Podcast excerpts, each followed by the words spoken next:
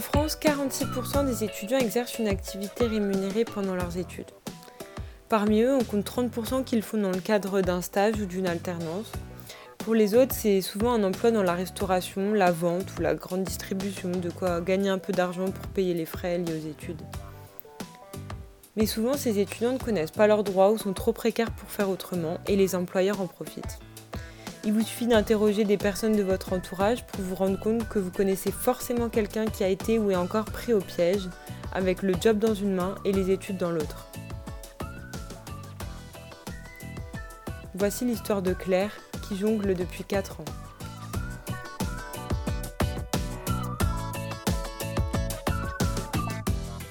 Je m'appelle Claire, j'ai 21 ans.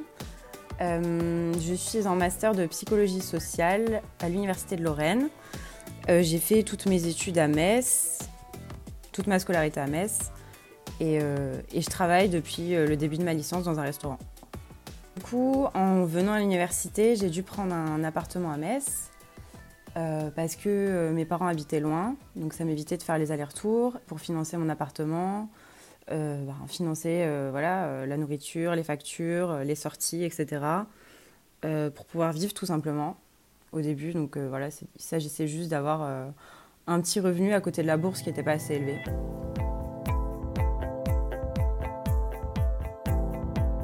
Alors au début, il s'agissait juste d'un job d'été. En fait, quand j'avais fini mes examens de première année, euh, j'ai voulu euh, faire un job à peu près du mois de mai au mois d'août. Et au final, euh, vu que le job me plaisait et que mon travail leur convenait, on a convenu d'un nouveau contrat où là je serai en CDI à temps partiel, en sachant qu'avant j'étais à temps complet pendant l'été. En théorie, c'est 15 heures par semaine, donc 60 heures par mois sur le contrat. En pratique, euh, c'est plutôt, euh, selon la période de l'année, 20 euh, la plupart du temps, voire 25.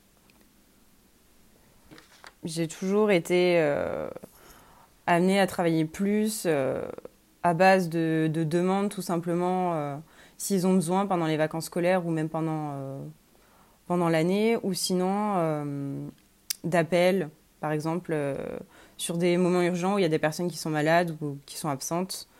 Euh, et, c'est comme ça toute l'année en fait. Il y a toujours euh, des appels non prévus euh, où on se sent obligé de dire oui parce qu'on a peur des représailles derrière. Et, du coup, ça continue comme ça.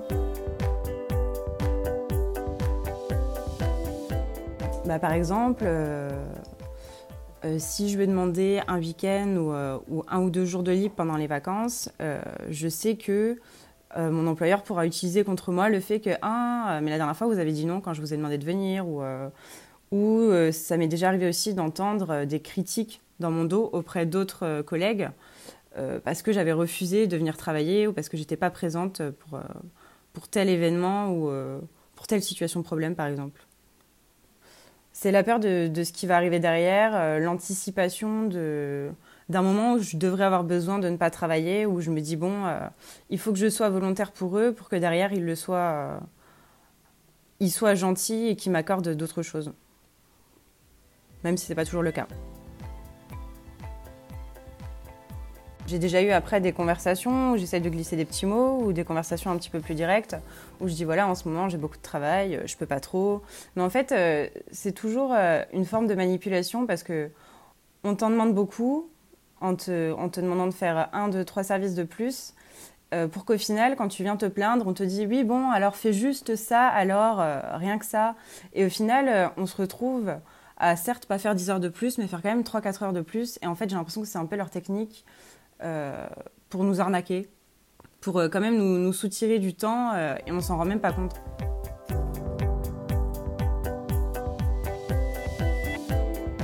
j'ai relu mon contrat et il y a écrit qu'on est censé euh, avoir des, horaires euh, déjà plus ou moins fixes et qui sont, à notre connaissance, 7 jours avant leur entrée en vigueur. ce qui m'a fait beaucoup rire parce que notre planning, on est au courant, allez, deux jours et même très souvent la veille de la semaine. Donc c'est-à-dire qu'on est dimanche et on apprend à peine qu'on travaille le lundi, qu'on travaille le mardi, on ne sait même pas en fait. Dans le restaurant où je travaille, ils engagent essentiellement des étudiants. parce qu'en fait, on n'a aucune connaissance finalement en ce qui est droit du travail. c'est souvent notre premier emploi. Moi, quand je suis arrivée, c'était un de mes premiers emplois. J'étais jeune. Bon, je suis toujours jeune, mais, mais c'est quand, on a 18 ans et qu'on arrive dans le monde du travail, en fait, on n'y connaît rien et on n'ose pas dire non parce que euh, on est facilement influençable. On, a toujours envie d'avoir euh, plus, plus, plus d'argent. Et, euh, et, finalement, en fait, s'ils engagent surtout des jeunes, c'est parce qu'ils savent qu'on est influençable, qu'on est manipulable et, qu'on n'y connaît rien, en fait. On ne sait pas dire non. Les heures sont pas majorées, on est payé comme des heures normales dans nos heures supplémentaires. je ne sais pas si. je crois qu'il n'y a rien qui, figure sur le contrat par rapport aux heures majorées, euh, mais effectivement, ils n'en parlent pas. Je pense que c'est un peu un, tabou dont personne ne parle parce que on sait tous euh, que c'est comme ça, mais euh, il n'y a rien qui est mis au clair dès la signature du contrat. Pareil, je pense que quelqu'un qui a de l'expérience dans le monde du travail et qui arrive dans un endroit comme ça, il va poser des questions là-dessus. Alors que nous, tout ce qui est heures supplémentaires, heures majorées, on n'y connaît rien du tout, donc forcément, on va pas, on va pas poser de questions et ça les arrange bien.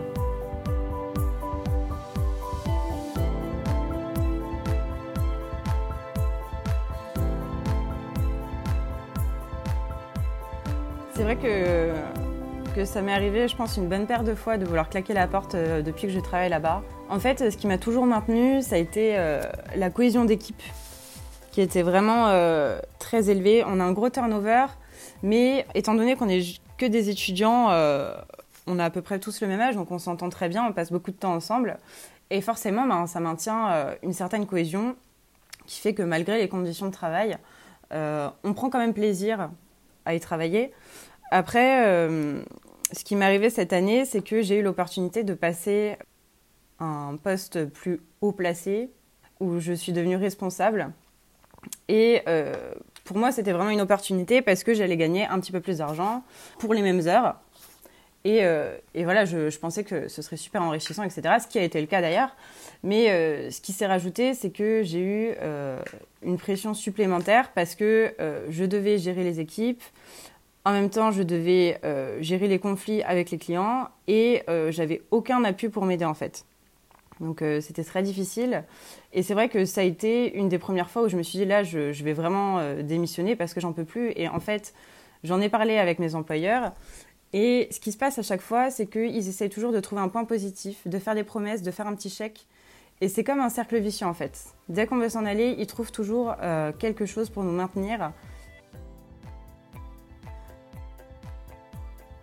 Quand je suis arrivée dans l'entreprise, euh, il y a quelque chose qui m'a marqué et qui ressort souvent des, discours des personnes qui travaillent là-bas, c'est euh, à mon entretien, on m'a dit c'est vos études en priorité, elles doivent toujours passer avant votre job. Et, et finalement, ce qui s'est passé, c'est que on se retrouve avec euh, le job dans une main, euh, les études dans l'autre, et en fait, la balance est égale. Même, euh, en fait, je me suis rendu compte à un moment que le job pesait plus lourd que mes études, parce que ça me prenait énormément de temps à côté, et, et je me suis rendu compte que, que c'était l'inverse que ce qu'on m'avait promis, justement.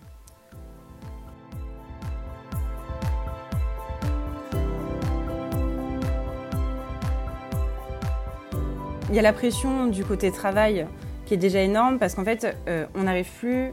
Parfois, j'arrive plus à dissocier euh, le travail et la fac. C'est-à-dire que je suis au travail et je dois gérer euh, l'instant présent, je dois gérer les personnes autour de moi.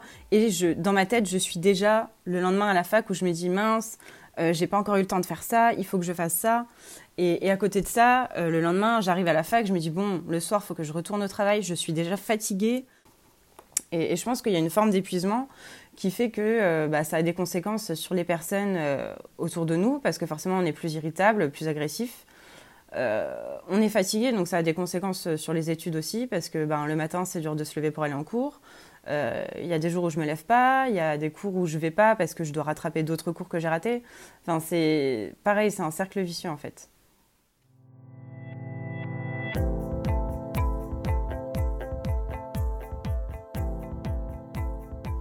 Je pense que maintenant que je suis en master, les profs sont plus compréhensifs euh, parce que euh, parce qu'on est moins, il y a moins de personnes, euh, contrairement en licence où c'est souvent des promotions de 100 à 300 personnes. du coup, forcément, ils ne peuvent pas faire au cas par cas. Maintenant, les profs sont plus compréhensifs. Après, c'est quand même un peu chacun pour sa poire. Donc, même si les profs sont compréhensifs et qu'il y aura toujours des personnes derrière pour nous rapporter les éléments qu'on a ratés, euh, je trouve que c'est jamais la même chose euh, que quand on est présent parce que euh, forcément les gens trient les informations qu'ils nous donnent, qu'on n'a jamais la bonne version, que des fois ils ont mal compris. Et, et, finalement, ça a quand même pas mal de conséquences parce qu'on accumule un certain retard, on accumule des lacunes. si on ne vient pas en cours, les profs ne nous connaissent pas. Donc si par exemple on veut, postuler un master pour l'année prochaine, forcément ben, les personnes qui sont tout le temps là en cours, que les profs connaissent, eh ben, ils auront la, priorité sur nous. Parce que ben, forcément, quand ils connaissent pas notre tête, euh, ça va être un petit peu plus difficile de se vendre. Donc même si les profs sont tolérants, il y aura toujours des conséquences derrière.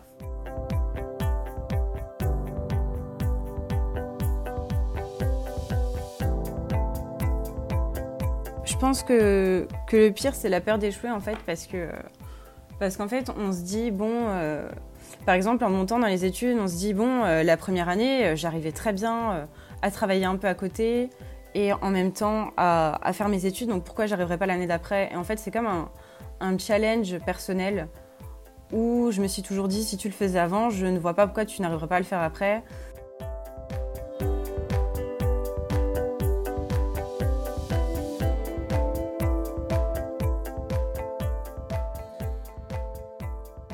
C'est triste à dire, mais des fois, c'est euh, ben, se priver de pas mal de choses.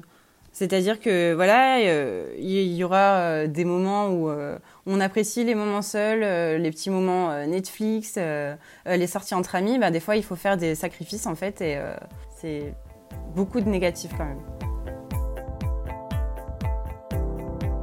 Je pense que le plus important, c'est de s'organiser, de réussir à organiser sa semaine avant, euh, bah, en prenant en compte les imprévus. Donc, euh, euh, de travailler tous les cours au fur et à mesure sans se dire bon ça je peux repousser parce que ensuite j'aurai cette période de révision vu qu'on ne sait jamais comment est-ce qu'on va travailler pendant les révisions. Donc il faut toujours travailler au fur et à mesure et, et organiser sa vie. Je dirais pas à la minute mais, mais savoir qu'est-ce qu'on va faire à tel instant pour pas perdre du temps en fait.